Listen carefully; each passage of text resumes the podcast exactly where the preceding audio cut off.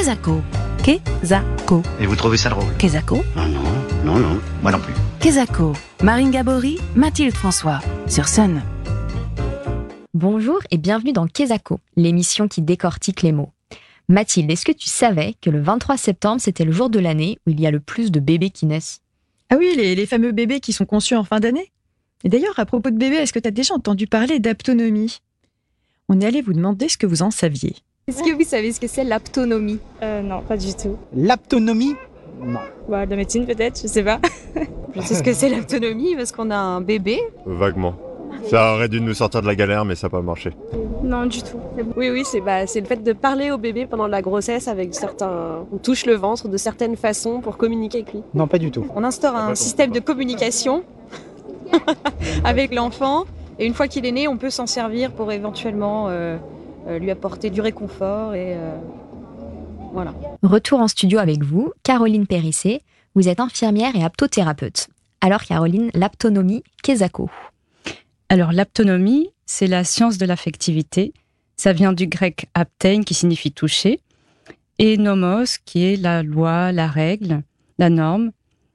Alors sachant que les Grecs avaient deux mots pour désigner le toucher, il y avait le toucher classique et le toucher aptein qui lui est un toucher vraiment différent, un toucher affectif. En français, il n'y a pas de, de mot pour désigner ce toucher différent.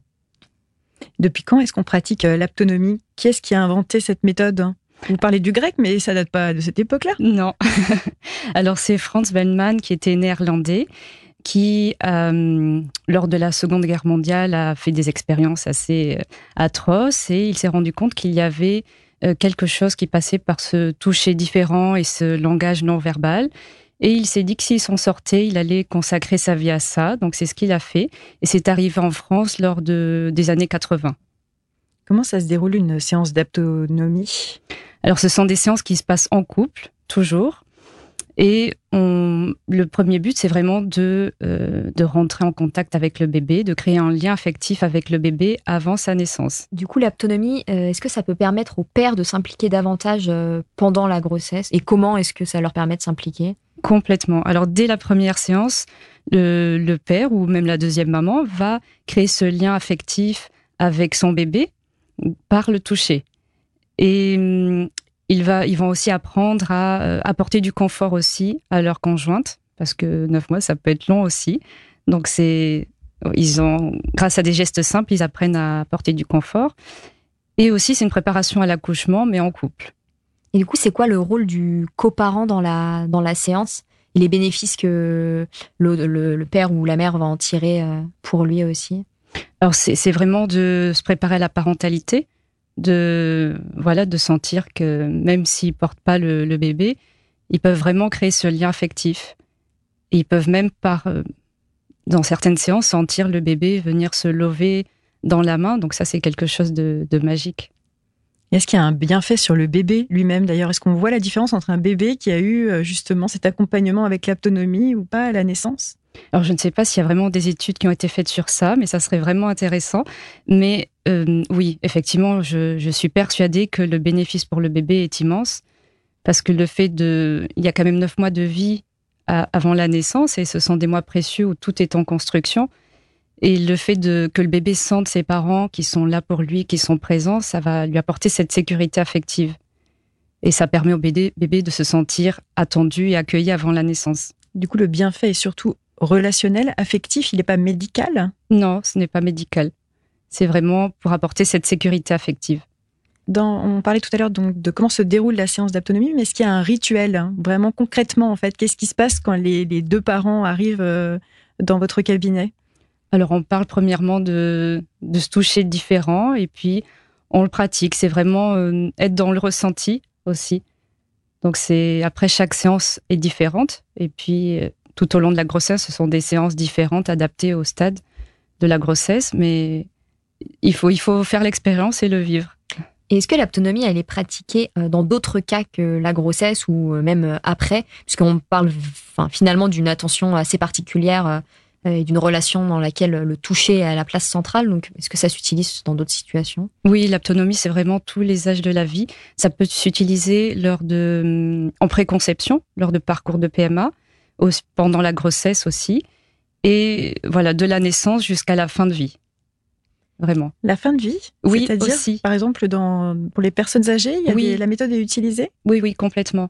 Euh, je, je trouve que hum, entre les deux extrêmes de la vie, il y a quand même, ça se rejoint quelque part, parce que le bébé n'a pas une vision affinée, il est complètement dépendant pour euh, pour être propre et pour s'alimenter. Les personnes en, en fin de vie, c'est un petit peu ça, la vue baisse, le- l'audition baisse, elles sont complètement dépendantes et ce qui leur reste, c'est le toucher, ça prend une dimension particulière. Et elles peuvent se sentir peut-être plus facilement agressées par le toucher, donc en ayant un toucher différent, affectif et présent. Par exemple, pour aider une personne âgée à, à se lever lorsque c'est difficile pour elle, avec ce toucher différent, c'est ça change tout. Oui, vraiment. Est-ce que vous arriveriez avec des mots à préciser ce que ça veut dire un toucher différent? C'est un toucher présent. C'est vraiment différent d'un toucher passif. On, on pose sa main sur une personne en étant consciente et il y a comme un prolongement qui se fait vers cette personne-là. Il y a une véritable intention qui est posée. Oui. euh.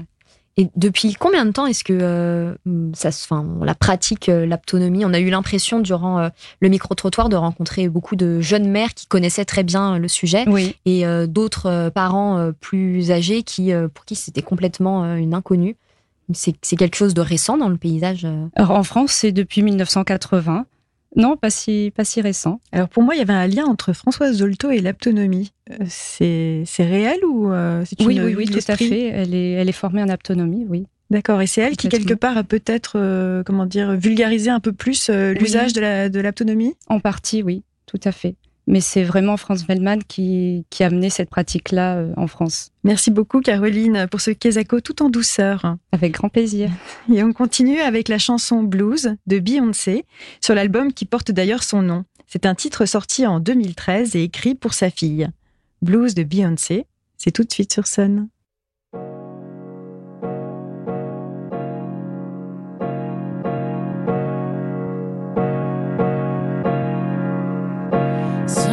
time.